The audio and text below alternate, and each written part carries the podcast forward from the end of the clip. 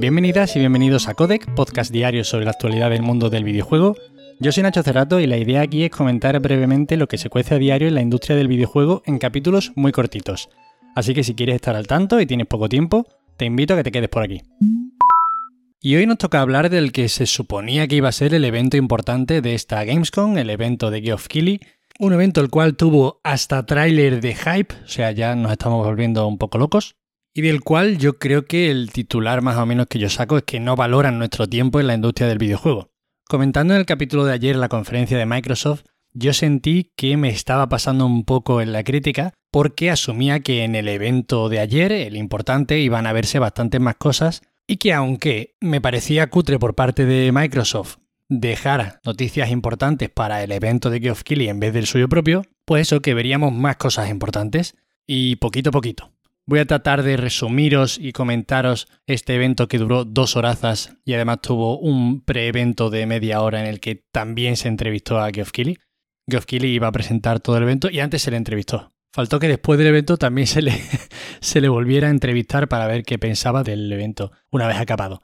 Y bueno, pues sin más dilación voy a ir eso comentando cómo fue con el evento de ayer o como suelo hacer con los eventos de este tipo, lo que me parece más reseñable.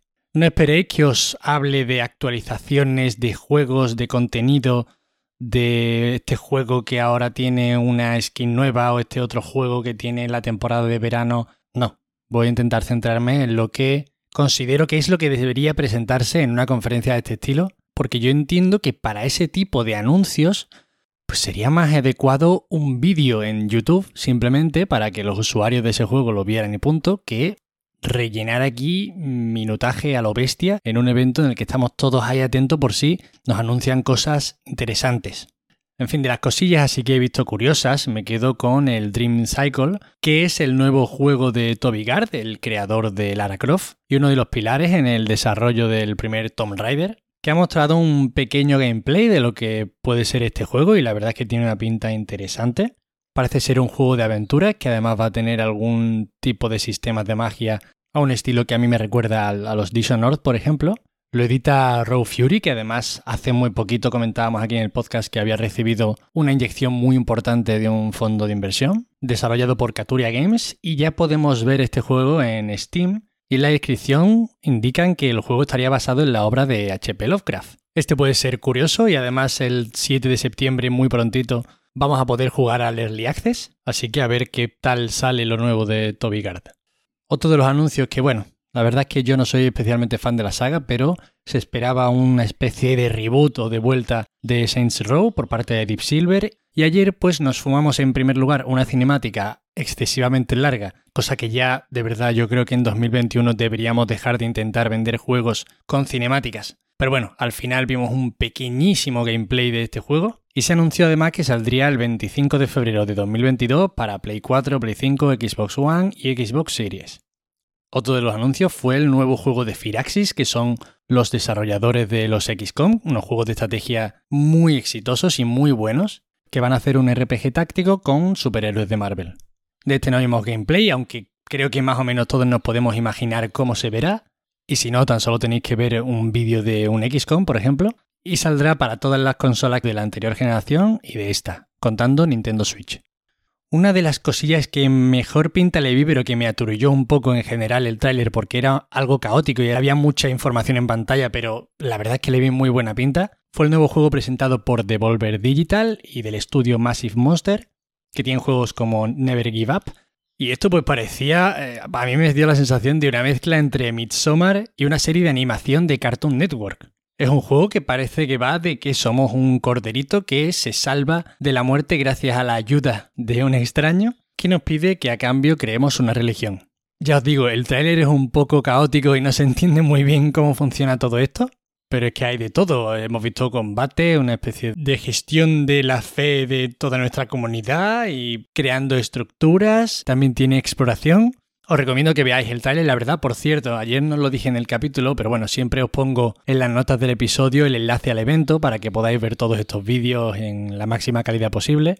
Así que ya sabéis, cada vez que os diga, oye, os recomiendo que veáis este trailer, pues está en las notas del episodio y podéis encontrarlo fácilmente.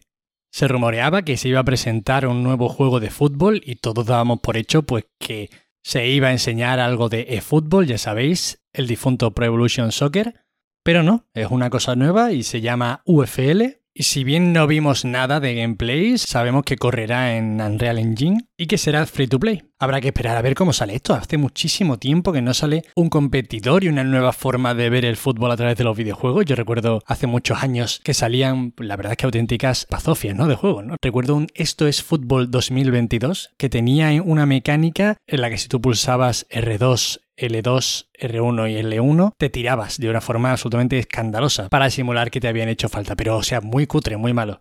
En fin, nuevo juego de fútbol, UFL, que saldrá en todas las grandes consolas. Sospecho que esto puede dejar fuera a Switch, no porque yo no crea que sea una gran consola, pero nos entendemos, ¿no? Otro anuncio que tenía, la verdad, buena pinta fue lo nuevo de Super Brothers, que parece un juego de exploración espacial que inevitablemente tendemos a comparar con No Man's Sky, pero parece ser que aquí se va a cuidar un poco más, que haya una historia y una narrativa pues mucho más peliculera. Tiene buena pinta, la verdad, a mí me ha parecido muy interesante el tráiler. Y perdonad que no os he dicho el nombre, Jet the Far Shore, que se lanzará el 5 de octubre en la Epic Games Store de PC, en Play 4 y en Play 5. A este os recomiendo que le echéis otro vistazo. Otro de los juegos que despertó un poquito mi curiosidad fue The Outlast Trials, lo nuevo de Red Barrels, que creo que la mejor forma de describirlo es como una película de eso ambientada en la Guerra Fría. Es un juego de terror en primera persona y yo creo que aquí seguramente tengamos que tomar decisiones como quién vive y quién muere. Además se puede jugar en cooperativo de hasta cuatro jugadores. Y bueno, es un juego que se anunció en 2019, pero que yo sinceramente ya no tenía en memoria y este gameplay pues me ha despertado la curiosidad. De este sabemos que saldrá en 2022 para PC y poquito más. Y probablemente el gameplay más espectacular de lo que vimos de Gala, que fue el de Doked, el juego de Pearl Abyss, los creadores del Black Desert Online.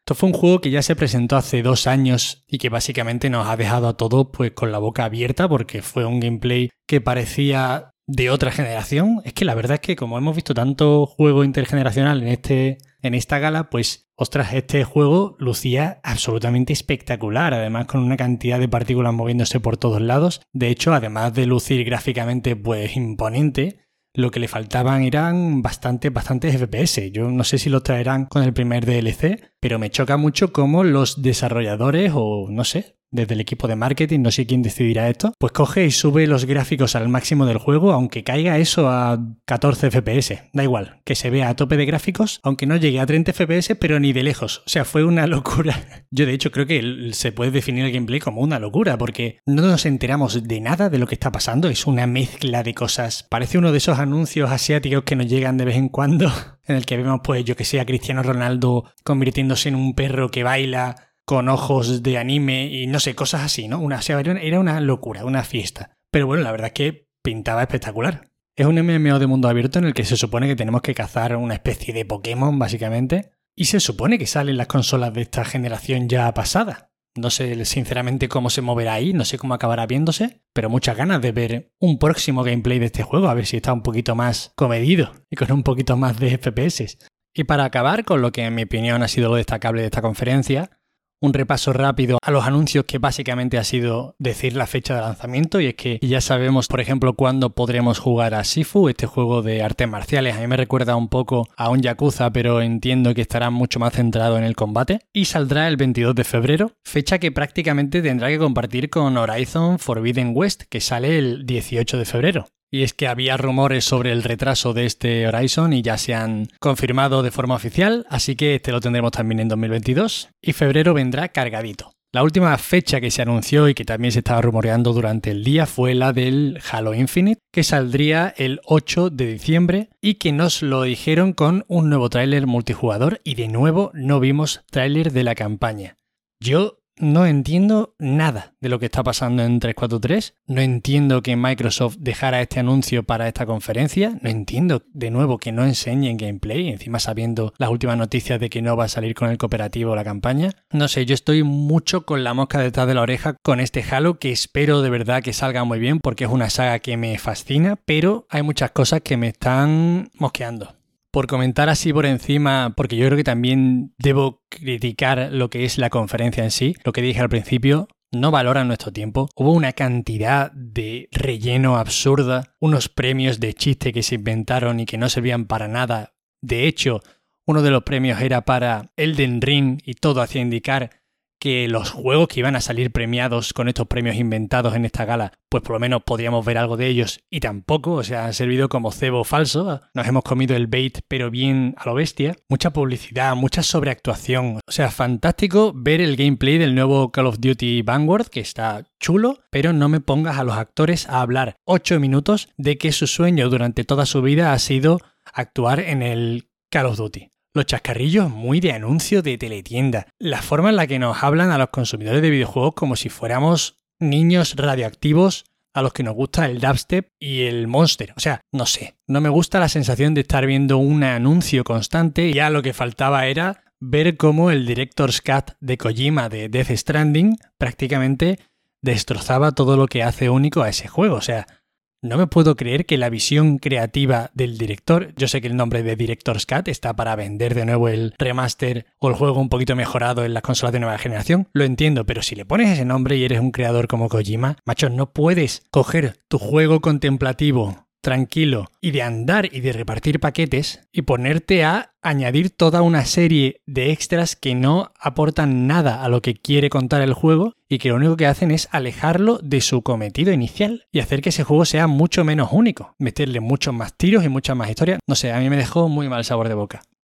Y esto es todo por hoy. Hoy de nuevo nos centramos simplemente en la Gamescom. Mañana quizá volvamos con otro tipo de noticias. Espero que os haya resultado entretenido y útil este repaso. Ya sabéis, como os he dicho, tenéis en las notas del episodio el enlace a todos estos vídeos. Cualquier queja, sugerencia o comentario me tenéis en arroba Nacho Cerrato en Twitter. Muchísimas gracias a todos los que estáis al otro lado y nos vemos mañana. Hasta luego.